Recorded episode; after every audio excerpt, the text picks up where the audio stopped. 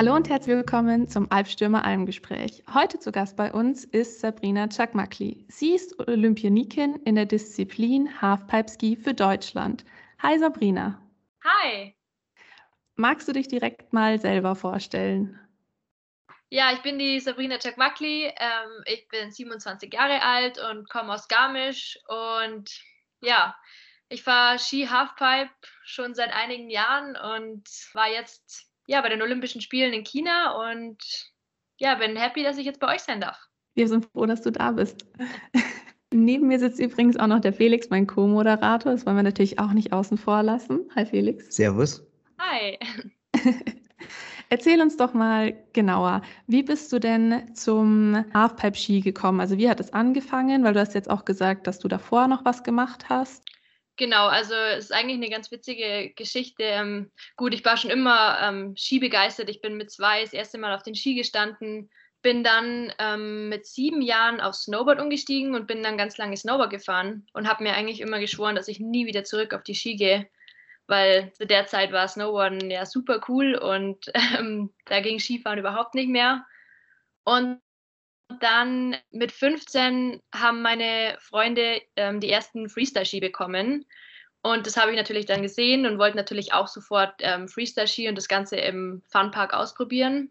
Und ja, dann gab es die ersten Freestyle-Ski und dann ging das Ganze erstmal im Funpark los. Wir haben uns das damals alles selber beigebracht. Wir waren jeden Tag auf dem Berg, sind über kleine Schanzen gesprungen, ja, waren wirklich jeden Tag nach der Schule immer Skifahren und ja, ich bin dann eigentlich in die Halfpipe bin ich erst durch ähm, eine Verletzung gekommen. Also ich hatte einen Kreuzbandriss und bin dann langsam wieder zurückgekommen und bin dann immer eigentlich zum Spaß in der Halfpipe gefahren, bis ich dann irgendwann ja so viel Leidenschaft entwickelt hat und dass, dass es mir so viel Spaß gemacht hat, dass ich gesagt habe, okay, das will ich jetzt eigentlich zu 100 Prozent machen. Cool. Und dann, wie ging es dann weiter, nachdem du dich dafür entschieden hast, das so für 100 Prozent zu machen? Also ich war in Neuseeland, das war im Sommer 2013 und ähm, das war eben genau nach dem Kreuzbandriss, bin ich gerade wieder erst zurückgekommen und ähm, mein Trainer ist dann die ganze Zeit mit mir in der Halfpipe gefahren und wir haben dann so ein bisschen an so ein paar Basics gearbeitet und es hat halt super viel Spaß gemacht und es hat auch relativ schnell ganz gut geklappt. Und witzigerweise hat dann dort ein Weltcup stattgefunden, weil ja dann im Winter 2014 ähm, die Olympischen Spiele in Sochi stattgefunden haben. Und das waren auch die ersten Spiele, ähm, wo Freeski quasi olympisch war. Und einen Tag vor dem Weltcup hat mein Trainer es irgendwie noch geschafft, mich anzumelden. Und hat dann, aber ah, wirklich einen Tag davor, hat er mir dann nach dem Skifahren gesagt, du übrigens, ähm, ich habe dich jetzt zum Weltcup angemeldet, du fährst morgen den ersten Halfpipe-Weltcup. Und so ging es dann wirklich los. Und wie gesagt, ein halbes Jahr vor Sochi habe ich zum Halfpipe-Fahren angefangen und habe es dann wirklich irgendwie geschafft, mich für Sochi zu qualifizieren, was natürlich ja mega war, auf jeden Fall. Und dann war Sochi dementsprechend auch dein erster Olympiawettkampf. Ja, ganz genau. Sochi war mein, meine erste Olympiade. Jetzt hast du uns noch gar nicht erzählt, wer denn deine Sponsoren sind. Ähm, also mein ganz langjähriger Sponsor ist ähm, Head. Head ist eigentlich einer meiner Hauptsponsoren für Ski, Skischuhe. Und seit diesem Jahr ganz neu dabei habe ich Mount Ten, das ist eine Jugendherberge aus Garmisch, die ähm, mich wirklich wahnsinnig unterstützen, mein Kopfsponsor. Und darüber bin ich super happy. Dann auch ganz wichtig für mich, wir sind alle oder wir Sportler haben die Möglichkeit, ähm, bei der Bundeswehr, bei der Sportfördergruppe der Bundeswehr angestellt zu sein. Das ist so ein bisschen das Förderprogramm in Deutschland. Das bedeutet eigentlich, dass wir als Sportsoldaten angestellt sind und dann den Winter oder eigentlich das ganze Jahr über fürs Training und für die Wettkämpfe freigestellt werden. Ja, unser Job ist quasi jeden Tag zu trainieren und die Wettkämpfe zu fahren. Und das ist wirklich, ja, eine mega Unterstützung, ohne die das auf jeden Fall nicht gehen würde. Und dann, boah, was habe ich noch für Sponsoren? Ähm, wir haben jetzt leider seit zwei Jahren auch ähm, einige Teamsponsoren, was natürlich die individuellen Sponsoren ein bisschen zurückschrauben lässt. Dann natürlich auch Corona, was das Ganze nicht ähm, einfacher gemacht hat. Ja, ich habe noch ja, ein paar kleinere Sponsoren. Ivy zum Beispiel hier, der Hoodie. ja, ähm, Usana machen Ergänzungsmittel, Nahrungsergänzung, was mir mega hilft für meinen Alltag. Und ja, genau. sind ja doch ganz schön viele Sponsoren, die man dann so hat. Also oft sieht man ja auf den Trikots wirklich die großen Brands oder die großen Sponsoren, aber dass da noch so ganz viele kleine Brands mit dabei sind, die einen auch mit unterstützen, hätte ich jetzt gar nicht so gedacht. Ist, glaube ich, auch noch etwas spezieller bei uns im Freeski, weil wir ja doch noch ein bisschen freier sind und doch noch viel unsere eigenen individuellen Sponsoren haben, was natürlich jetzt immer weniger wird, durch das, dass es alles professioneller und strukturierter wird. Aber damals, als ich angefangen habe, da hat man eigentlich nur von den individuellen Sponsoren profitiert und die waren dann auch die, die einen hoffentlich unterstützt haben, dass man dann in die USA fliegen kann, um Wettkämpfe zu fahren, ja, finanzieren kann. Würdest du sagen, dass diese Freiheit daher kommt, dass Freeskiing oder Halfpipe-Skiing eine Art Nische ist? Ja, also wir sind natürlich eine Nische und auch so ein bisschen Randsportart. Und es kommt natürlich auch daher, dass wir nicht so, ich meine, es ist kein oder es war damals kein strukturierter Sport. Wir haben jetzt keine Verbände gehabt, wir haben keine Coaches gehabt. Wir sind jetzt nicht irgendwie aufgewachsen in einem Trainingsverein, wo wir dann jedes Wochenende mit unseren Trainern irgendwo hingefahren sind. Es war einfach ein total freier Sport ich bin jedes Wochenende mit meinen Freunden zum Skifahren gegangen und wir haben uns gegenseitig gefilmt und wir waren Skifahren und dann ist man ein paar Wettkämpfe gefahren, aber da war nie ein Coach dabei. Man ist halt dann zum Beispiel irgendwie, also mein erster Skisponsor war Nordica und da gab es halt dann coole Teamtrips mit Nordica und man war zusammen Skifahren und also es war ganz, ganz anders, wie es jetzt ist. Wenn wir jetzt schon bei den Sponsoren mit Nordica sind und den ersten äh, Trips, die du da machst, magst du uns mal direkt auch noch von deinen größten Erfolgen äh, miterzählen? Also klar, die erste Olympiade, aber da gab es bestimmt noch einige mehr, vor allem für dich persönlich. Ja, also so der erste größere internationale Erfolg definitiv, das war, wir haben erst letztens darüber gesprochen, das war 2011 am Kitzsteinhorn in Kaprun. Das waren die Austrian Freeski Open. Das war, den Contest gibt es jetzt gar nicht mehr. Das war damals einer der größten internationalen Wettkämpfe. Und da war ich auch gemeinsam mit Nordica, glaube ich. Ja, da war ich eben auch vor Ort und bin Dritte geworden. Oder Zweite. Oh Gott, ich weiß es schon gar nicht mehr.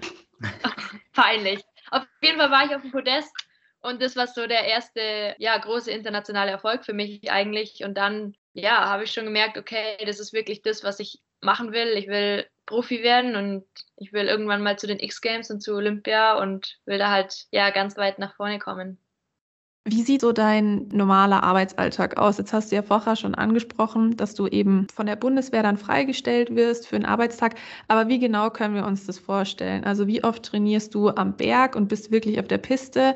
Und wie oft stehst du im Fitnessstudio? Jetzt hast du uns gerade im Vorgespräch schon erzählt, dass heute die Wetterverhältnisse nicht so optimal waren und deswegen heute ein Fitnesstag oder zumindest ein Indoor-Tag anstand. Wie ist da so die Balance bei dir? Also klar, das ist natürlich ähm, immer ein bisschen saisonabhängig. Im Winter sind wir natürlich ganz viel beim Skifahren. Da heißt es dann wirklich jeden Tag nutzen, der irgendwie geht. Das heißt, wir stehen in der Früh auf, wir fahren am Berg, kommen dann nachmittags um drei, vier wieder runter vom Berg, manchmal auch später. Meistens geht es dann danach noch kurz ins Fitnessstudio. Es wird ein bisschen ähm, ja, Regenerationstraining gemacht, kurz aufs Bike, stretchen, kurz Aktivierung. Ja, und dann Abendessen und dann geht es eigentlich schon wieder ins Bett. Also das ist wirklich, die Tage vergehen super schnell. Und ja, man steht eigentlich wirklich fast jeden Tag auf, auf dem Berg, auf den Ski und natürlich jetzt, die Saison war auch sehr stressig mit Wettkämpfen, mit ähm, Reisen. Aber ja, wie gesagt, im Winter viel Skifahren, im Sommer schaut es dann natürlich ganz anders aus. Da machen wir natürlich auch ganz viel Krafttraining, Ausdauertraining und viel Akrobatiktraining, das heißt Trampolin oder wir trainieren auch auf so einem Airbag, auf einem Luftkissen. Das heißt, wir springen auf Grasmatten, äh, mit den Ski in so ein Luftkissen, wo wir halt unsere ganzen Sprünge und Tricks üben können, was halt super hilfreich für uns ist und eigentlich auch super wichtig für die Vorbereitung. Klar, es ist ja jetzt nicht wie bei der normalen Abfahrt, wo man einfach die Abfahrt trainiert, sondern da sind ja ganz viele Tricks mit dabei und die muss man ja auch irgendwie trainieren. Genau, also deswegen auch eben viel Trampolinspringen, viel Akrobatik, weil wir halt die Sprünge in der Luft einstudieren müssen, damit wir es dann im Schnee und auf den Ski absolvieren können. Ja, damit ihr da nicht allzu hart landet. Ja. Jetzt hast du gerade auch gesagt, dass die Saison sehr stressig war. Gab es dann spezielle Faktoren, die die Saison so stressig gemacht haben? Also woran lag das genau? Ja, also natürlich lag das natürlich, ähm, an Olympia, an der Olympia-Qualifikation und auch an den vorigen zwei Jahren mit Corona. Also wir hatten wirklich kaum Wettkämpfe die letzten zwei Jahre wegen Corona. Wir hatten letzte Saison zwei Wettkämpfe, was wirklich gar nichts ist eigentlich. Und dadurch mussten sie diese Saison natürlich einige Qualifikationswettkämpfe durchführen für die Olympischen Spiele. Und ähm, da halt bei uns sehr viel in Nordamerika stattfindet, sind wir eigentlich dauernd am Hin und Her chartern und am Hin und Her fliegen, ähm, weil wir leider keine Halfpipe in Deutschland haben und auch nur ein, zwei in Europa. Also es ist immer mit sehr viel Reisen und mit sehr viel Aufwand verbunden. Und ja, die Saison war, war schon stressig auf jeden Fall. Wir waren, ich war, glaube ich, ja, fünf, sechs Tage über Weihnachten daheim und dann ist es direkt wieder ähm, nach Kanada gegangen. Wir hatten am 1.1. Weltcup also Neujahr gab es auch keins, war um 10 Uhr im Bett. Happy New Year. Also war schon anstrengend auf jeden Fall. Man muss schon verzichten dann. Aber das ist halt dann so. Aber das macht man dann doch auch gerne. Ja, auf jeden Fall. Ich meine, wir haben uns ja dafür entschieden, dass wir das machen wollen und dann macht man es auch gerne. An welchen Contests nimmst du denn teil? Also gibt es dafür einen vorgegebenen Plan oder eine Gewichtung? Also hauptsächlich eigentlich an Weltcups. Das ist eigentlich so der Hauptfokus. Und alle zwei Jahre finden die Weltmeisterschaften statt bei uns, was natürlich dann auch immer ein Großevent ist. Und ja, ganz oben steht natürlich Olympia und auch die X-Games. Wobei die X-Games, ähm, da muss man ja immer eingeladen werden. Das heißt, es ist nicht immer eine Garantie, dass man ähm, da jedes Jahr dabei ist, sondern man muss sich dafür halt mehr oder weniger qualifizieren und dann eingeladen werden. Wie qualifiziert man sich für X-Games? Ja, das ist eine gute Frage. ähm, es ist da gibt es wohl ein Komitee für die X-Games, die halt dann diese Einladungen rausschicken. Bei Halfpipe werden immer acht Frauen, also die besten acht Frauen der Welt, eingeladen. Das heißt, ja, man muss einfach gute Resultate im Vorfeld erzielen und dann schauen, dass man zu den besten acht gehört, dass man dann eine Einladung bekommt. Aber als Europäer ist es nicht immer ganz einfach, weil die X-Games natürlich in den USA sind. Also man muss sich da schon durchkämpfen. Und dass dir deine Sponsoren gewisse Contests vorgeben, bei denen du teilnehmen musst, gibt es das auch? Mm, eigentlich kaum. Also vielleicht mal, wenn die Sponsoren irgendwelche Events haben oder zum Beispiel bei irgendeinem Event Hauptsponsor sind, dann wollen sie natürlich, dass man damit da teilnimmt, aber hat jetzt eigentlich bei mir die letzten ein, zwei Jahre kaum stattgefunden, dass ich irgendwo hin musste. Wie ist das bei der Zusammenarbeit mit deinen Sponsoren? Wie sehr bist du mit eingespannt in der Entwicklung der Produkte? Eigentlich, na ja, eigentlich schon ein bisschen. Also wir haben mit Head haben wir zum Beispiel immer nach der Saison ein großes Team-Meeting, wo dann wirklich alle Athleten auch dabei sind und wir alle Feedback geben dürfen und ja, da wirklich viel diskutiert wird, was kann man besser machen mit den Boots, mit den Schienen. Es ist wirklich sehr cool für uns, weil wir ja wirklich so unsere eigenen Gedanken mit einbringen können und ja, gemeinsam die Ski mehr oder weniger entwickeln können und verbessern dürfen. Und ja, macht auf jeden Fall Spaß. Hast du bei so einem Head-Meeting auch mal Jon Olsson getroffen? leider nicht. nee, leider nicht. Der war leider nie dabei, als ich dabei war. Und die letzten zwei Jahre war es immer nur online. Also mhm. leider nicht. ist, ist der denn diese Head-Legende, die man so aus Social Media kennt, schon, oder? Ja, schon eigentlich. Also würde ich schon sagen, auf jeden Fall. Zurück zu dir. Gibt es Kollektionen und Kollaborationen, bei denen du aktiv mit teilhast oder wofür du mit deinem Gesicht stehst? Die sieht man ja hin und wieder auch von anderen Spitzensportlern. Gibt es da bei dir auch Produkte oder Kleidungsstücke oder wie auch immer oder, oder ja, Signature Collections von dir aus? Nee, gibt es leider im Moment keine. Also, dass man so ein Pro-Model bekommt, äh, da muss man dann wirklich, glaube ich, Olympiasieger sein und X-Games-Gewinner, dass dann die Firmen ähm, dein eigenes Snowboard oder deine eigenen Ski produzieren. Das Einzige, was ich mal hatte, war eine Pro-Model-Beanie, eine Mütze. Aber das war es auch schon. Ist ja eh viel vielseitiger. Ja. Naja, und du hast ja auch gerade gesagt, momentan gibt es noch nicht, aber vielleicht gibt es ja in Zukunft. Ja, und vielleicht. Mit einem Beanie fängt man klein an und dann äh, arbeitet man sich so ein bisschen nach oben, oder? Stimmt. stimmt. Jetzt haben wir ja vorher über deine Kampagnen und deine Contests gesprochen. Welche Ziele möchtest du denn im Freeski noch erreichen und hast du dafür eine Agenda?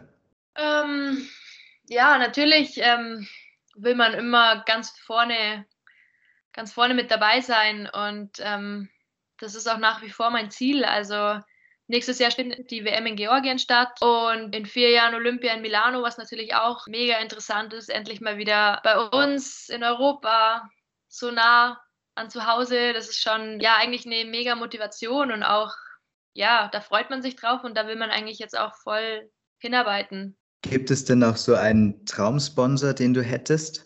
Also ich hatte wirklich, ich hatte immer drei Träume als Kind. Und es war mhm. bei den X-Games mitzufahren, bei Olympia mitzufahren und Red Bull als Sponsor. Red Bull hat leider nie geklappt. genau, da, genau da wollte ich drauf hinaus. Ist denn in der Freeski-Szene Red Bull weiterhin noch der Traumsponsor oder überhaupt in der Funsport-Winter-Szene? Ähm, teilweise. Also natürlich hat es immer noch, also das ist irgendwo Prestige, wenn man von Red Bull gesponsert ist. Und ähm, es war auch immer mein Traum als Kind oder als Jugendliche. Ich hatte auch mal länger ein bisschen, ja, oder relativ viel Kontakt mit denen und war auch so Friends of Red Bull. Hab dann immer die Dosen bekommen und echt viel Kontakt mit ihnen gehabt. Aber das hat sich dann auch irgendwann ein bisschen laufen. Aber ich finde auch, dass es mittlerweile gerade jetzt in der, in der heutigen Welt finde ich, dass es auch andere coole Firmen gibt, die man gerne supporten will oder die man gerne irgendwie präsentieren möchte. Also muss jetzt nicht unbedingt Red Bull sein. Aber auch hier, was noch nicht ist, kann ja noch werden, oder nicht? Ja, stimmt. Ich bin, glaube ich, ein bisschen zu alt leider schon. Die sponsern immer gerne ganz junge Leute. Da, dafür bin ich leider schon zu alt. Okay. Ja, aber also ich bleibe dabei. Was noch nicht ist, das kann ja noch werden. Wir bleiben hier immer positiv. Und ja, wie du sagst, die kleinen Sponsoren und auch die, die nahbar sind, sage ich jetzt halt mal, die machen ja auch äh, viel aus. Ja, auf jeden Fall. Und ich finde es auch schön, wenn man Partner hat, ähm, zu denen man wirklich steht und die man auch in seinem Alltag gut integrieren kann. Ähm, finde ich wichtig, auf jeden Fall. Ja, super wichtig. Jetzt muss ich zugeben, wir sind auf dich aufmerksam geworden, weil du ja bei den Olympischen Winterspielen 2022 dieses Jahr im Februar teilgenommen hast, die in Peking stattgefunden haben. Jetzt wollten wir direkt mal fragen, wie war denn die Erfahrung überhaupt für dich? Also von Anfang an, also ab dem Moment, ab dem du erfahren hast, dass du antreten darfst, bis ganz zum Ende durch. Ja, ähm, definitiv äh, gemischte Gefühle. Es war einfach ein sehr spezielles Jahr mit Corona, mit allem, was ähm, einfach, ja, die Rahmenbedingungen, das war einfach sehr, sehr speziell. Ähm, für mich war es auch keine einfache Saison. Ähm, ich habe wirklich eine schwierige Saison hinter mir, konnte es nie in den Wettkämpfen so zeigen, wie ich eigentlich zeigen wollte. Und wir hatten viel schlechte Bedingungen, scheiß Wetter, Wind. Also es war wirklich nicht einfach und natürlich war ich erstmal super, super happy, dass ich dann die Qualifikation geschafft habe und dass das erstmal durch war und dass da, da ist mir schon erstmal ein riesen Druck abgefallen, ähm, weil man steht so unter Strom die Monate zuvor, man ist so nervös, weil man weiß, es kann, es kann so viel passieren, man kann sich eine Woche vorher verletzen, man kann Corona bekommen und äh, drei Wettkämpfe verpassen, die einem dann die Qualifikation wegnehmen. Also es war wirklich keine einfache Saison und umso schöner war es, dass ich es dann erstmal geschafft habe für die Qualifikation. Aber ja, es war, es war natürlich ein Wahnsinnserlebnis. Klar, es sind die Olympischen Spiele, man darf da dabei sein, das ist Wahnsinn und dafür bin ich auch unglaublich dankbar. Aber es war schon anders als die anderen Male. Also es war einfach, es war speziell. Es war ja, man, man hat jeden Tag Corona-Tests gemacht, man war irgendwie so ein bisschen abgeschottet von den anderen Nationen und ja, es gab kein deutsches Haus, es war einfach nicht ganz so gesellig und so, ja, nicht ganz so gesellig wie die anderen Male, würde ich sagen. Welches ist denn das erste Gefühl, was bei dir ausgelöst wurde, als du in den Olympiakader berufen wurdest?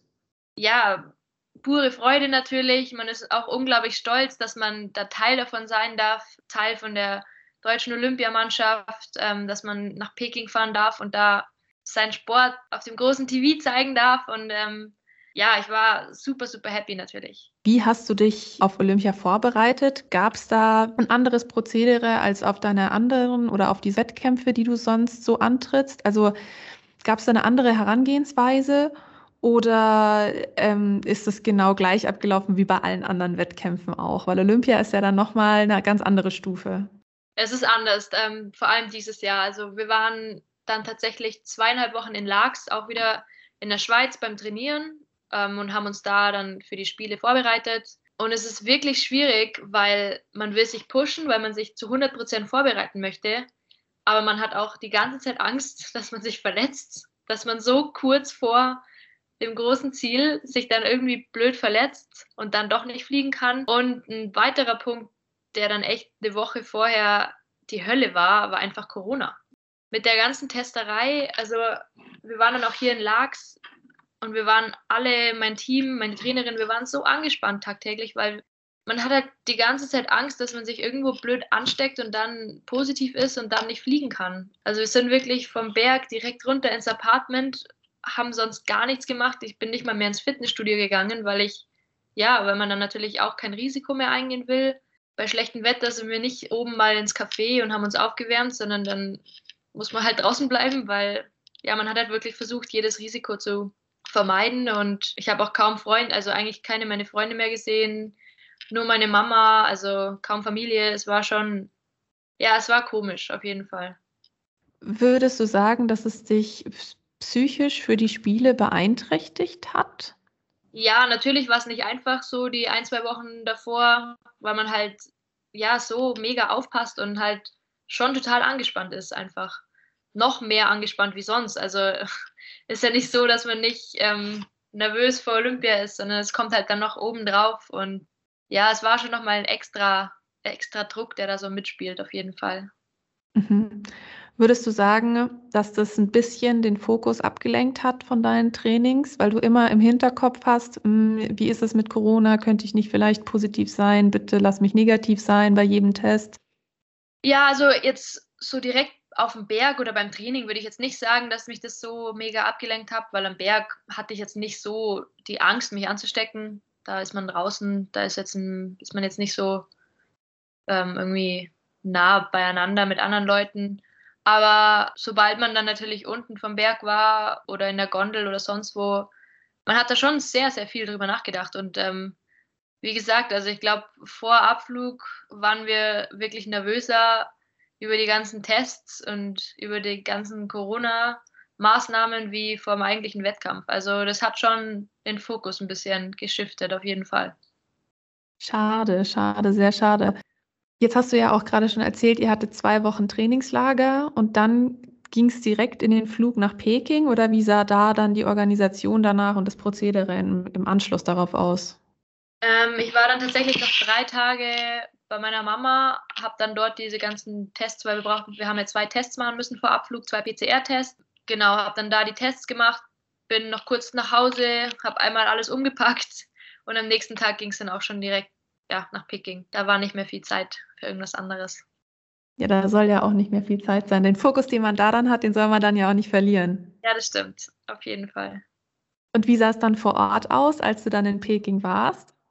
Ähm, also wir sind angekommen und hatten dann, ich glaube, ich hatte ungefähr drei, vier Tage, um mich ein bisschen an das Ganze zu gewöhnen, den Jetlag auch ein bisschen zu bekämpfen, bevor es dann bei uns mit dem ersten Training losging. Und es war auch echt ganz angenehm. Ähm, wir haben bei ein paar anderen Events zugeschaut und waren Skifahren und haben uns einfach ein bisschen an alles gewöhnt. Und dann nach drei, vier Tagen ging dann das erste Training bei uns auch los.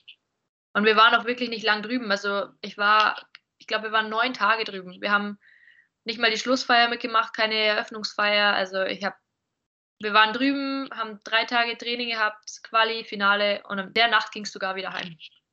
Also, Ach was. Ja. Das ist ja absolut durchgetaktet dann gewesen. Ja. Ja, und alles Corona-bedingt. Ja, man ist wirklich nur hingeflogen, hat seinen Wettkampf absolviert und danach ist man wieder heimgeflogen. Also das war halt echt schade, weil zum Beispiel 2018 waren wir halt dann nach meinem Wettkampf auch noch vier Tage, glaube ich, oder fünf Tage bis zum Schluss dort, haben bei den anderen Events zugeschaut, waren im Deutschen Haus und waren natürlich auch mal Party machen am letzten Abend und das gehört ja auch irgendwo dazu und ähm, das hat schon gefehlt dieses Jahr, auf jeden Fall. Schon sehr schade. Vor allem, also egal wie Olympia dann ausgeht, du willst ja trotzdem feiern, dass du auch mitgemacht hast oder auch deine Siege und deine Platzierung möchtest ja auch feiern. Schon schade, dass man dann aufgrund dieser Pandemie eben nicht daran teilhaben kann. Wie sahen denn die Maßnahmen vor Ort aus? Also du hast ja gesagt, du hast, bevor du den Flug gemacht hast, hast du einen doppelten PCR-Test gemacht. Und wie sah das dann vor Ort aus? Habt ihr da dann auch noch täglich getestet oder habt ihr das anders geregelt? Also wir mussten tagtäglich auch vor Ort einen PCR-Test machen. Das wurde aber dann wirklich schon zur Routine. Man ist aufgestanden, bevor man zum Frühstück gegangen ist. Ja, hat man schnell einen Test gemacht. Ja, das war dann wirklich schon eigentlich ganz normal für uns. Was auch komisch war, ich weiß nicht, ob ihr mal die Bilder oder Videos gesehen habt, ähm, in der Mensa, in der großen Kantine waren überall so Plexiglas-Scheiben ähm, aufgestellt, dass man sich halt eigentlich gar nicht mit seinem Nachbar unterhalten konnte. Man saß halt da dann so zwischen den Scheiben beim Essen und ja, das war's halt. Also das war jetzt auch nicht das schönste Erlebnis, aber ja. Ach, wie schade. Aber saßt ihr dann euch zumindest noch gegenüber in eurem eigenen Team oder war das wirklich so, jeder sitzt alleine für sich? Nee, nee, nee, man, man saß sich schon gegenüber und auch nebeneinander, aber gegenüber hast du die Person gar nicht gehört, also du konntest nicht miteinander sprechen, weil das hat man nicht gehört. Nebeneinander konnte man halt dann so hinter den Scheiben quasi miteinander sprechen, aber ja, war schon speziell. Ah, jegliche soziale Interaktion wird da gekappt. Ja. Schon schade. Ja. Dadurch, dass alles so eng durchgetaktet war, gab es da überhaupt die Möglichkeit, dass bei dir große Ehrfurcht ähm, entstanden ist oder aufgekommen ist, dass du bei Olympia immer die ganze Sportart und die Hobbysportler in dieser Sportart deines Landes vertrittst? Also auch, auch wenn alles durchgetakt war, ich glaube, man ist trotzdem super nervös. Also ich war mega nervös. Ich bin immer sehr nervös vor Wettkämpfen. Auch natürlich bei Olympia noch viel mehr. Und ja, natürlich will man sein Bestes zeigen und ähm, will die Sportart bestmöglich präsentieren und ähm, da ist man schon sehr aufgeregt davor, auf jeden Fall. Jetzt haben wir so viel um die Organisation, um das ganze Event drumherum geredet. Jetzt kommen wir endlich mal auf den Punkt. Erzähl uns doch mal, wie lief der Wettbewerb denn für dich und wie waren die Erfahrungen von dem kompletten Wettbewerb für dich? Ja, also die Qualifikation lief eigentlich ziemlich gut für mich. Da war ich auch wirklich happy. Ähm, den Run, den ich da gezeigt habe, den habe ich schon lange nicht mehr so gut zeigen können. Wie gesagt, es war eine schwierige Saison für mich und da war ich wirklich super, super happy ähm, und natürlich umso glücklicher, dass ich es ins Finale geschafft habe. Das war erstmal so mein Hauptziel, ähm, ins Finale zu kommen. Und ja, es war ein mega cooler Tag und hat super viel Spaß gemacht. Und ja, am nächsten Tag stand dann das Finale an. Ähm, wir sind schon am Berg und dann haben wir schon gemerkt, es ist super windig schon im Sessellift hat es gepfeift wie nochmal was. Und ja, wir hatten dann eine Stunde Training, bevor das Finale losging. Und da im Training, es war wirklich Gefühlsachterbahn. Also es war echt windig. Ich konnte, ich war ja echt am, am Ende irgendwie, weil ich mir dachte, scheiße, wie soll ich jetzt da meinen besten Run zeigen können? Ich, ich komme nicht aus der Halfpipe raus. Ich habe das Gefühl, der Wind bremst mich so ab, dass ich nicht mal die Wall hochfahren kann. Es war dann ja Stress pur und ich wusste aber auch, dass die Veranstalter das eh nicht verschieben werden oder, äh, oder absagen werden oder auf den nächsten Tag verschieben werden, weil mit den ganzen TV-Rechten, das ist meistens viel zu kompliziert. Und ähm, ja, es war leider nicht so ein toller Tag für mich. Also ich konnte leider überhaupt nicht das abrufen, was ich zeigen wollte. Und ähm, ja, ist es dann so, wenn die Wetterbedingungen so schwierig sind, dass man sagt, man macht lieber andere Tricks, mit denen man sich sicherer fühlt und äh, springt dann nochmal um? Oder behältst du dann einfach deine Tricks bei und ziehst die durch? Ja, also ich habe schon versucht, ein bisschen ähm, erstmal quasi das, die Schwierigkeit ein bisschen runterzuschrauben. Das Problem war einfach, dass von unten der Wind immer so reingepfeift hat, dass ich unten die letzten drei, vier Sprünge da hatte ich einfach immer das Gefühl, ich bleibe gleich stehen, was dann eh nicht so schlimm war, aber vom Gefühl her, ja, hat es mich einfach ein bisschen getäuscht und dann konnte ich es leider okay. nicht so zeigen. Ging es dann nur dir so oder ging es da allen Teilnehmern so oder vielen? Also falls du da ich zumindest glaub, was gehört hast. Also natürlich hat jeder gestruggelt, jeder hat gekämpft, auch in der Stunde Training davor. Also es gab einige Stürze und ich glaube, jede Fahrerin hat zum Kämpfen gehabt.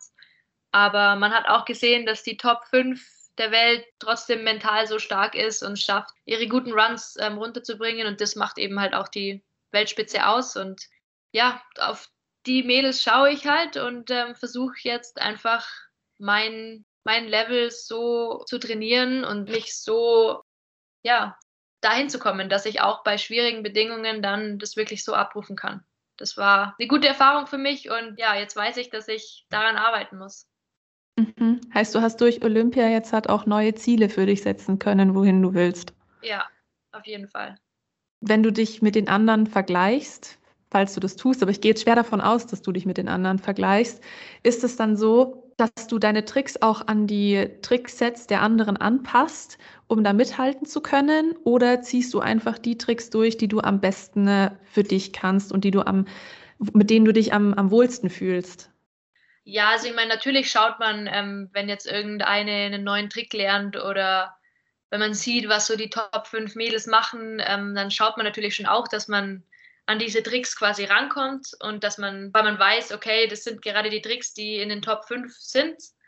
Aber ähm, ich habe schon immer versucht, auch schon damals, dass ich mich immer ein bisschen von den anderen ähm, differenzieren kann und irgendwie ein bisschen das zeigen kann, was die anderen nicht zeigen. Auch zum Beispiel, dass ich ja quasi rückwärts in die Halfpipe starte und alle anderen vorwärts.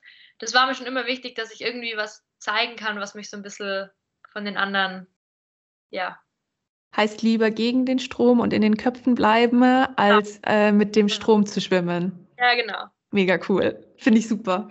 Also ich, ich habe den Run ähm, kommentiert vom sensationellen Bene Meyer, muss man vielleicht auch nochmal an der Stelle sagen. Hier aus München, Shoutout. Ich habe den Run gesehen in der Mediathek, nicht live. Und ähm, ich fand es unheimlich frech, dass du bei Olympia trotzdem noch Switch Drop-In gehst. ja, das ist mein Markenzeichen. Ja, mache ich immer. Na, wirklich Hut ab, das war ganz konsequent durchgezogen. Danke. ja, man muss sich doch selber treu bleiben. Richtig.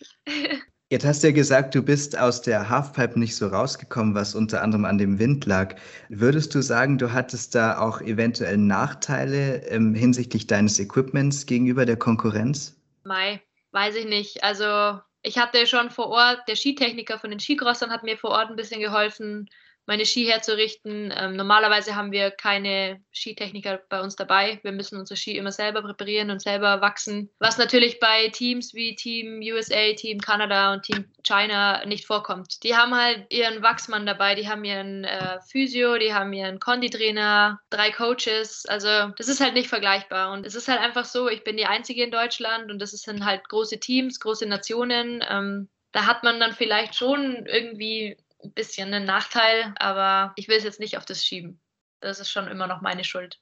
Aber du würdest nicht sagen, dass dein, dein Run nicht so lief, weil du zu irgendeinem Zeitpunkt von der Größe des Events ähm, oder der Größe der Aufgabe eingeschüchtert warst? Mm, ich meine, natürlich ist es unheimlich viel Druck und unheimlich ähm, viel Pressure, wenn man da oben steht und man weiß, man steht bei Olympia, alle schauen auf einen und man muss jetzt abliefern, obwohl man es eigentlich gerade überhaupt nicht fühlt. Also ich stand da oben und dachte mir, oh mein Gott, wie soll ich jetzt hier mein bestes Skifahren abrufen? Ich hatte gerade das schlimmste Training nach einer Stunde und ja, es war nicht einfach. Ich glaube, ich war auch vom Kopf her einfach nicht 100% ähm, ready irgendwie. Bei Olympia ist es natürlich immer schwierig, dann wirklich auf den Punkt alles abrufen zu können. Mhm.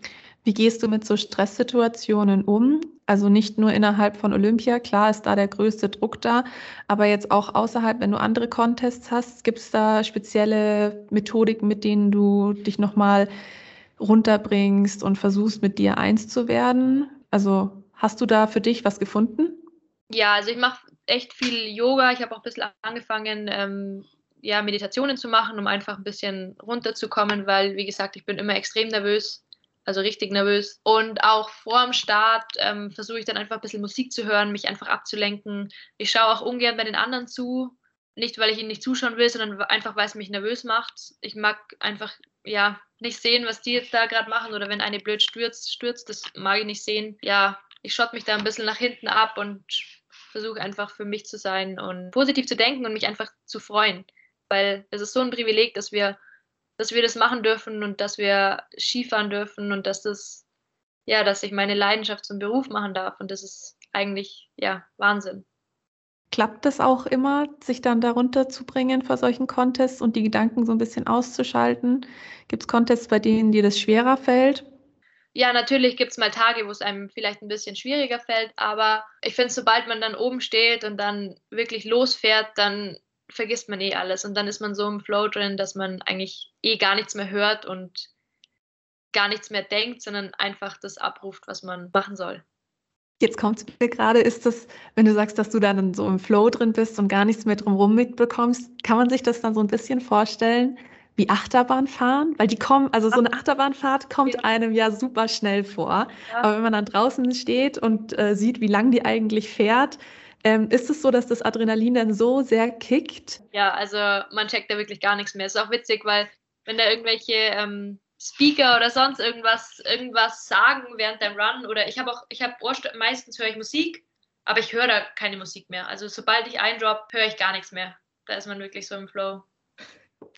Ja. Könntest du uns verraten, was so deine Playlist ist bei oh. so einem großen Contest wie Olympia? Ich habe ganz, ganz schlimmen Musikgeschmack. Rihanna, Justin Bieber, Miley Cyrus, ganz schlimm. Cool. So die 2000er oder?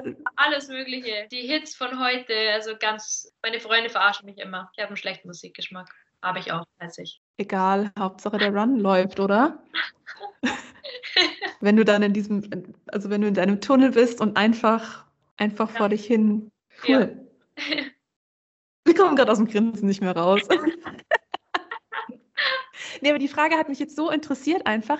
Aber als du das gesagt hast, dachte ich mir so, das klingt irgendwie so ein bisschen wie Achterbahnfahren. Und dann musste ich einfach kurz fragen. Ja, kann man schon vergleichen. Was ist denn dein äh, Resümee zu den Olympischen Spielen 2022? Abschließend gefragt. Ähm, ja, es war ein spezielles Event, es waren aber auch spezielle Rahmenbedingungen und ich finde, dass China es trotzdem oder dass sie es trotzdem wirklich super organisiert haben und die Wettkampfstätten waren auch wirklich, also perfekt. Die Halfpipe war perfekt, also da kann man gar nichts aussetzen. Das war wirklich Wahnsinn und ähm, ich glaube, wir sind alle dankbar, dass, dass es stattfinden konnte überhaupt, ähm, dass wir dort sein durften und dass wir unverletzt auch wieder nach Hause gekommen sind, ohne Corona positiv oder sonst irgendwas. Also ich bin dankbar, dass ich gesund bin und dass ich dabei sein durfte und freue mich jetzt auf die nächsten Monate. Würdest du sagen, dass ähm, die Olympischen Spiele 2022 außerhalb von der Corona-Pandemie, wenn man die jetzt mal nicht in Betracht zieht, dass man die vergleichen könnte mit den anderen Olympischen Spielen, an denen du teilgenommen hast? Ja, aber ich meine, für mich persönlich waren die anderen Olympischen Spiele jetzt schon besonders einfach. Klar, Sochi, die ersten Spiele sind immer was ganz, ganz Spezielles. 2018 waren so die perfekten Spiele für mich irgendwie, weil ich so viel Spaß hatte beim Skifahren und ja, achter Platz war auch cool und wir hatten perfektes Wetter und es war, wir hatten einfach so viel Spaß die ganzen zwei Wochen, dass es irgendwie für mich so die perfekten Spiele im Kopf waren. Deswegen jetzt China vielleicht, kann jetzt der Pyeongchang vielleicht nicht ganz toppen. Obwohl es in Deutschland von dem sensationellen Bene Meyer kommentiert wurde. Ja, obwohl der Bene das super gemacht hat. Aber der macht es ja dann hoffentlich in vier Jahren auch wieder. Wie ist es denn, wie siehst du denn die Zukunft von Freeskiing? Also du hast ja jetzt schon gesagt, dass ihr oder dass das Freeskiing immer mehr im Kommen ist und dass da jetzt immer mehr Organisation reingekommen ist über die letzten paar Jahre. Ihr seid nicht mehr so sehr eine Nische, wie ihr mal wart, werdet immer bekannter. Wo siehst du die Zukunft? Also ich glaube schon, dass Freeski an sich wachsen wird und dass hoffentlich auch immer mehr Kinder und Jugendliche zu uns kommen und es sehen, dass ähm, wie viel Spaß das macht und dass man auch ein bisschen freier ist und so ein bisschen selber entscheiden darf, was man für Tricks zeigt und was man machen will. Wobei ich schon glaube, dass ähm, speziell die Disziplin Halfpipe immer schwieriger wird, weil es einfach unglaublich teuer ist. Wir müssen immer, also wenn wir trainieren wollen, müssen wir meistens nochmal extra Gebühren zahlen, dass wir überhaupt in der Halfpipe trainieren können. Ähm, es gibt fast nur noch Private Camps, das heißt private Trainingsstätten, wo man dann pro Woche 1000 Dollar oder 1000 Euro zahlen muss. Und es ist einfach unmöglich für junge Kinder oder Jugendliche da überhaupt reinzukommen, weil wie soll man denn überhaupt zum Halfpipe-Fahren kommen, wenn man 100 Euro am Tag zahlen muss, nur damit man in der Halfpipe trainieren darf. Und das ist natürlich schon schwierig und ich glaube, das wird es auch immer schwieriger machen, ja, schade, dass es so exklusiv ist, dadurch, dass es so teuer ist. Ja. Jetzt hast du ja vorher gesagt, dass wir in Deutschland gar keine Halfpipe haben und auch in Europa nur zwei. Höre ich dann da so jetzt ein bisschen den Wunsch raus, dass wir in Europa ein paar mehr Halfpipes bräuchten und vielleicht auch welche in Deutschland? Ja, das wäre natürlich der Wahnsinn. Also wenn ich mir vorstellen würde, bei mir in Garmisch auf der Zugspitze wäre eine Halfpipe und ich kann in meinem eigenen Bett schlafen und dann in der Halfpipe trainieren, das wäre, glaube ich, der größte Traum. Aber ich weiß natürlich auch, ähm, wie viel Aufwand und wie viel Kosten es sind, ähm, so eine Halfpipe zu bauen und die instand zu halten. Und das ist halt leider auch das Problem an der ganzen Sache. Aber ja, man muss schon sagen, also ohne den Deutschen Skiverband und ohne die Bundeswehr und ohne die Unterstützung, die ich habe, wäre das nicht möglich. Auf gar keinen Fall. Mhm.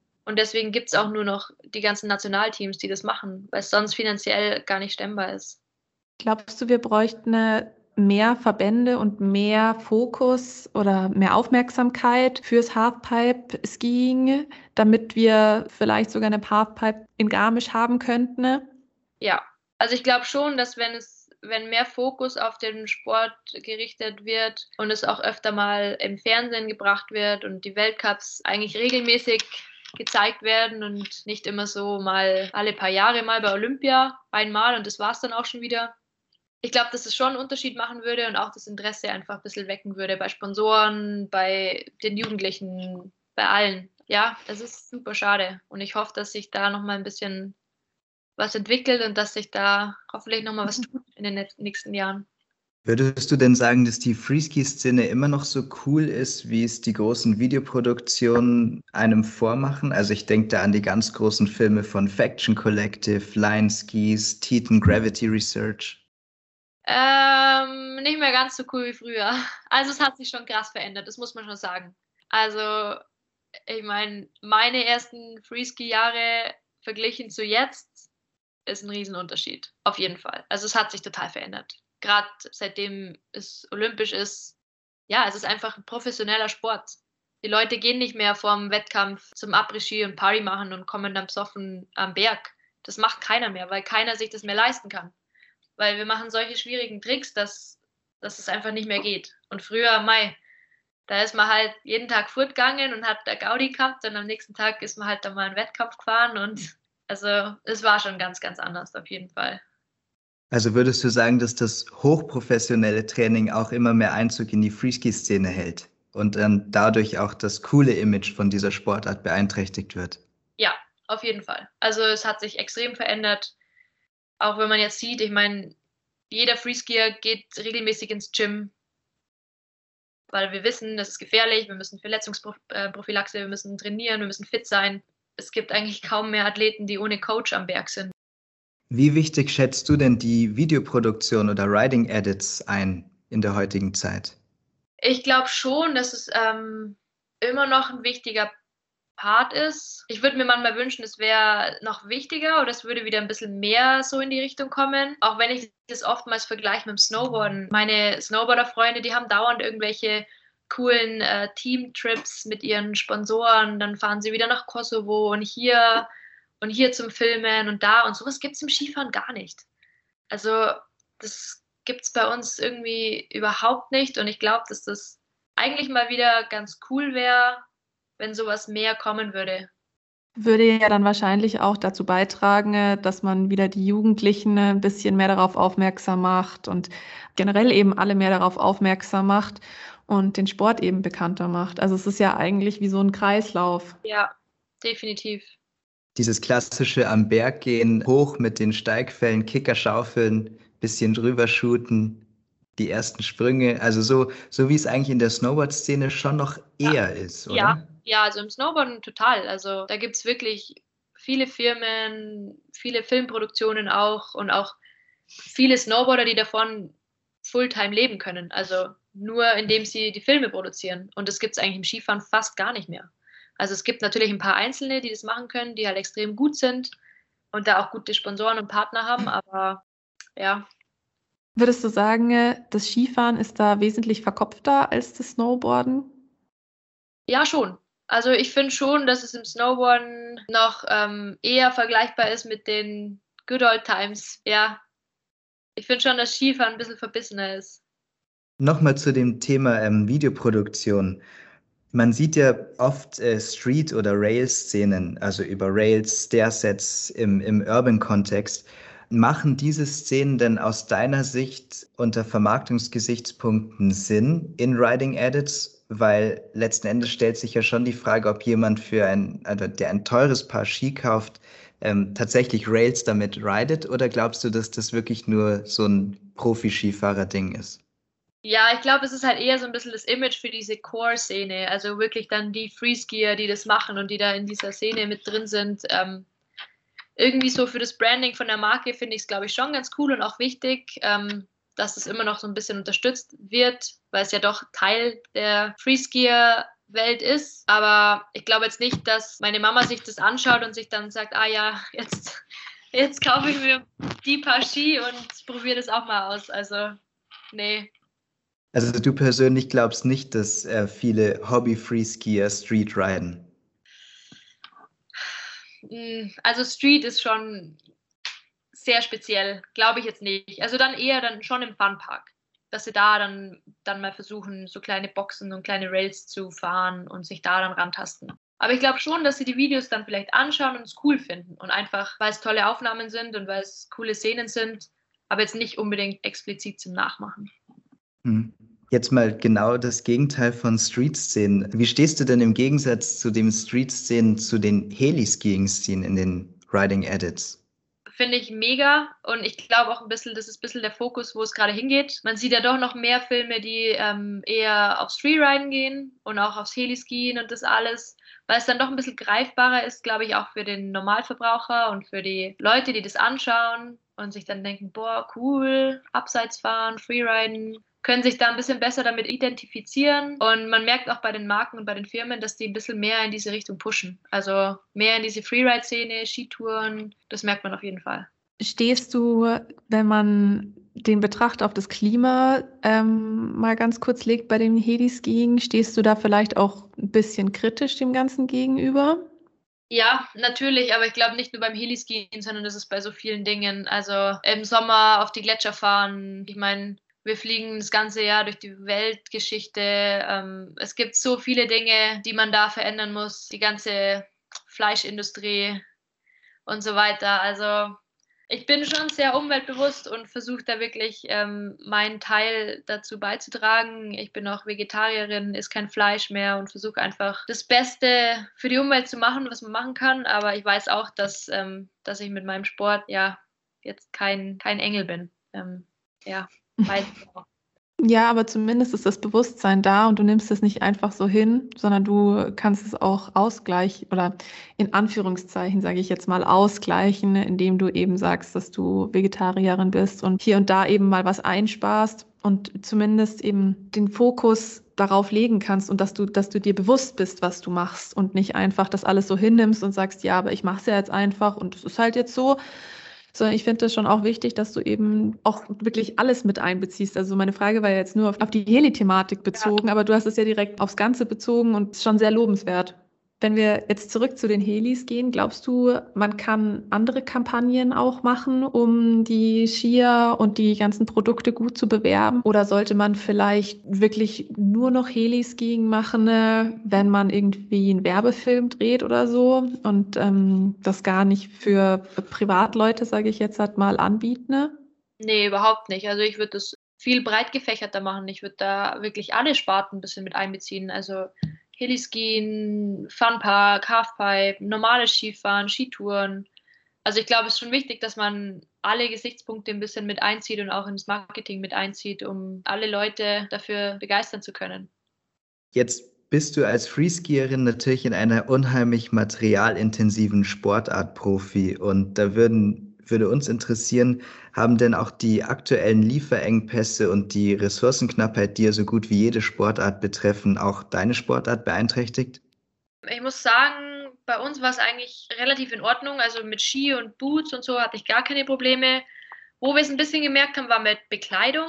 Ähm, unser Bekleidungssponsor hatte ein bisschen Probleme, die ganzen Klamotten pünktlich herzubekommen. Und auch ähm, mein individueller Partner Dakain haben auch immer noch ein bisschen Schwierigkeiten, ähm, so die Produkte herzubekommen, die Handschuhe, die Bekleidung. Also da merkt man schon, aber ich meine, ich kann mich nicht beklagen. Also wir haben trotzdem immer noch genug Klamotten und genug mit Material, dass wir anständig ausschauen am Werk. Was hältst du denn ganz allgemein von den großen Events der Action-Sport-Szene, wie jetzt Olympia, X-Games, Freeride World Tour, Dew Tour?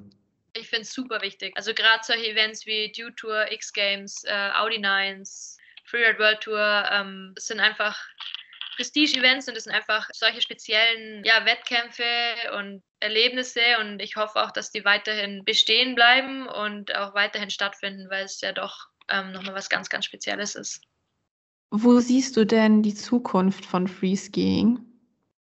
Ja, wie gesagt, ich hoffe schon, dass es weiterhin wächst und dass es auch in der Öffentlichkeit äh, mehr Anerkennung bekommt und einfach mehr auch im Fernsehen gezeigt wird. So wie jedes Wochenende Skispringen und der alpine Skiweltcup gezeigt wird, dass halt dann auch wir einfach gezeigt werden. Das ist schon, ja, das hoffe ich schon. Das ist schon mein Wunsch, dass wir endlich auch mal die gleiche Anerkennung bekommen. Mhm. Würdest du auch gleichzeitig mit anderen Sportarten mitziehen wollen in Sachen Klimawandel und Nachhaltigkeit? Wir haben letztens einen Podcast aufgenommen mit POW Europe, die sich eben für die Nachhaltigkeit in Pistengebieten ne, und auch generell für oder beziehungsweise gegen den Klimawandel einsetzen. Und da haben wir eben auch erfahren, dass halt viele Wintersportbereiche oder, oder viele Athleten im Wintersportbereich versuchen, so nachhaltig wie möglich zu arbeiten. Ne? Würdet ihr da oder würdest du sagen, dass du dir das für Freeskiing auch wünscht? Ja, definitiv. Also ich glaube, da wird jeder ähm, Athlet nicht Nein sagen und wir wären da, glaube ich, bei allen möglichen Kampagnen dabei, weil wir das natürlich alle unterstützen. Ich meine, wir wissen alle, dass das ein großes Problem im Moment ist und ich glaube, dass wir da gerne dazu beitragen, um was dagegen zu machen, auf jeden Fall. Gibt es neben dem, dass du eben auf Fleisch verzichtest, auch so tägliche Maßnahmen, die du für dich selber triffst, um nachhaltiger zu sein oder gegen den Klimawandel zu agieren? Schon viele kleine Dinge. Ähm, ich habe auch, muss ich ehrlich sagen, also ich vor fünf, sechs Jahren habe ich jetzt noch nicht so äh, krass und akribisch auf meine Mülltrennung geachtet und das ist mir auch unglaublich wichtig mittlerweile ich versuche ähm, nicht dauernd irgendwelche Plastikflaschen zu kaufen oder Coffee to go, sondern nehme dann meinen eigenen Coffee to go Becher mit oder halt einfach so Kleinigkeiten, die mir schon wichtig geworden sind und da ich, wo ich schon drauf schaue, dass ich einfach alles Mögliche machen kann, um es irgendwie zu verhindern oder Strohhalme. Mich nervt es immer oder im Starbucks. Im Starbucks bei in Amerika, das nervt mich jedes Mal, kriegt man diesen Becher und dann dieses Ding da noch drum, dass der Becher nicht so heiß ist. Das nervt mich. Jedes Mal mache ich es wieder ab und lege es wieder zurück, weil ich brauche das doch nicht. Noch mehr Papier und noch mehr Müll, das ist, das ist wirklich. Das war auch schlimm in China, in der Kantine. Es war alles mit Plastikbesteck und ähm, Plastikteller oder Papierbecher und Papierteller. Das heißt, du hast jeden Tag, mindestens dreimal am Tag, das alles einfach weggeschmissen. Ich konnte es wirklich, ich wollte am liebsten mein Plastikbesteck einfach wieder mitnehmen, aber kannst du nicht wieder da reinspazieren mit deinem gebrauchten Plastikbesteck und also das war wirklich schlimm. Also manche Nationen, die sind da leider noch nicht so weit. Schade, furchtbar schade, gerade bei solchen, solchen simplen Dingen, die man ja umgehen kann. Also ja, schlimm anzuschauen. Glaubst du, das ist auch pandemiebedingt gewesen oder glaubst du, das ist einfach äh, ja, normal? Kann auch sein. Wobei, was ist der Unterschied? Ob man jetzt das Geschirr einfach wäscht oder ob man jetzt Plastik, also was macht da der Unterschied? Ja, da hast du natürlich auch recht. Ja. Ach, wie doof. Abschließend noch zu dem Blog gefragt, gefällt dir oder bist du zufrieden mit der Entwicklung von Freeski oder gibt es da was, was du gerne ganz anders hättest? Ich würde mir natürlich wünschen, dass mehr Nachwuchs nachkommt, auch in Deutschland. Ähm, es kommt halt wirklich wenig nach, das muss man schon sagen. Es gibt ähm, ja wenig junge Mädels und Jungs, die danach kommen. Und gerade in Deutschland oder in Europa ähm, ist es eher so ein bisschen am Aussterben, was echt mega schade ist. Also das hoffe ich, dass das wieder ein bisschen besser wird. Schade, weil wenn die Athleten wegfallen, dann gibt es ja irgendwann mal den Sport auch nicht mehr. Das, also, ja. wäre ja furchtbar. Total, total ja. Gibt es halt nur noch die großen Nationen, die halt dann bestehen bleiben. Heißt das äh, Talentfördern von Jugendlichen ist äh, mit das Wichtigste und dementsprechend eben auch dann die Kommunikation nach außen. Wie ist es denn da, wenn du jetzt zum Beispiel einen Auftrag mit Sponsoren hast oder einen Werbeauftrag? Wie geht ihr das dann an, um das, um, um das Produkt oder auch die Sportart bestmöglich vermarkten zu können? Das kommt auch wirklich immer auf Sponsor drauf an. Also wenn es ein Skisponsor ist, dann am Berg mit Actionbilder, ja meistens am Berg mit Ski, irgendwelche Bilder ähm, oder Videos. Also das ist wirklich total unterschiedlich, sponsorabhängig, produktabhängig, wie man das dann vermarktet. Okay. Gibt es da oder siehst du da Möglichkeiten, wo du auch deine Sportart mehr vermarkten könntest oder Mehrwert bieten könntest? Ja, natürlich, wenn ähm, große Firmen natürlich vermehrt mit uns Werbung machen und das auch mal vielleicht im Fernsehen eine Werbung kommt oder da einfach mehr Fokus auf uns gerichtet wird, glaube ich schon, dass das dann auch so ein bisschen die normalen Leute darauf aufmerksam macht. Das glaube ich schon, dass das was helfen könnte, wenn einfach große Firmen und große Marken mehr mit uns machen, definitiv. Mhm. Einfach mehr Aufmerksamkeit auf die Nische bringen. Ja, genau. Ja, wäre definitiv schön. Wie gesagt, sonst haben wir keine Zukunft in deinem Sport und das wäre ja furchtbar schade. So, und jetzt kommen wir zur besten und spannendsten Rubrik in unserem Podcast und zwar dem Albstürmer Abenteuer am Abgrund. Hierfür darfst du gerne einmal auf den roten Knopf drücken und uns von deiner spannendsten Geschichte erzählen.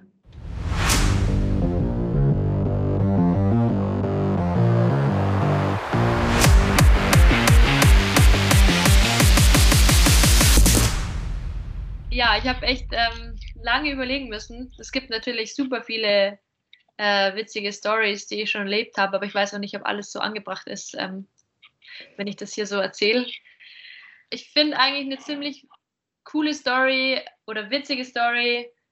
Das habe ich aber vorher auch schon erzählt, ähm, dass ich mich eigentlich so mega last minute für die Olympischen Spiele 2014 qualifiziert habe. Ich hatte eigentlich keine Ahnung von Halfpipe-Skifahren. Ich, ich kannte keinen davon. Ich wusste nicht, wie die Tricks heißen. Ich hatte keine Ahnung und habe es dann wirklich geschafft, äh, innerhalb von einem halben Jahr mich da für Sochi zu qualifizieren. Und ja, Sochi an sich war natürlich für mich ähm, auch ein Wahnsinnserlebnis. Ich bin da hingefahren mit eigentlich, ja, mit keinem Druck, weil ich wusste, das wird für mich nur Erfahrungen, Erlebnisse. Und ja, dementsprechend haben wir dann auch Gas gegeben. Aber ja, da gab es dann äh, unten im Dorf den Sky Club und da bin ich dann jeden Abend mit Bene Meyer. Der hat mich jeden Abend schön in den Club gebracht und dann ist man da halt äh, jeden all, alle zwei Tage fortgegangen und ähm, auch vor dem Wettkampf und nach dem Wettkampf. Und ja, das waren schon gute Zeiten, muss ich sagen. Das hat schon Spaß gemacht, auf jeden Fall. Der Bene war ja in seiner Profizeit als Feierrakete bekannt. Kannst du das bestätigen? Das kann ich definitiv bestätigen. Der Bene war zwar auch für mich immer ein ähm, Bruder, der immer auf mich aufgepasst hat, aber ähm, er war auch eine Feierrakete, auf jeden Fall. Fragst ihn mal, ob er sich noch an Sky Club erinnern kann in Sochi. heißt äh, trainieren, feiern, trainieren, feiern. Ja, ja. Das ist wirklich Wahnsinn, weil wenn ich jetzt drüber nachdenke, ich würde jetzt nie vor meinem Wettkampf bei Olympia furt gehen oder in irgendeinen Club gehen. Niemals. Und früher war das halt so, ja, natürlich. Hab ja erst meinen Wettkampf in ein paar Tagen. Das ist echt, wie sich das verändert. Man wird älter, gell? Denkst du, es liegt am Älterwerden oder einfach daran, dass sich die Sportart verändert hat? Ja, wahrscheinlich an beiden. Ja, liebe Sabrina, jetzt sind wir leider schon am Ende unseres Podcasts und am Ende stellen wir immer die ganz große Frage, die Frage, warum wir alle hier sind. Und zwar, was bedeutet dir der Sport? Ähm, ja, der Sport bedeutet mir unglaublich viel. Also egal ob Skifahren, Mountainbiken, äh, auf den Berg gehen, ins Fitness. Also ich bin schon echt eine Sportskanone, muss ich sagen. Also ich muss wirklich jeden Tag irgendwas machen, sonst äh, kann man mich nicht ruhig stellen. Also für mich ist Sport einfach unglaublich wichtig und ja, für mich glaube ich so das Größte. Was ein fantastisches letztes Wort. Schöne Endworte zum heutigen Podcast. Vielen Dank, dass du heute da warst bei uns und deine Olympia-Erfahrungen mit uns geteilt hast und auch alle Erfahrungen drumherum. Es war eine Ehre für uns. dich hier mit dem Podcast zu haben. Dementsprechend vielen, vielen Dank an dich und weiterhin wirklich nur das Beste mit allen Sponsoren. Vielleicht klappt ja auch noch das Sponsorship mit Red Bull. Vielleicht. Fingers crossed. In dem Sinne, vielen Dank, dass du da warst. Es war uns eine Freude. Es hat super viel Spaß gemacht. Und an die Zuhörer nach da draußen, danke, dass ihr zugehört habt und bis zum nächsten Mal. Ciao. Servus. Vielen Dank. Ciao.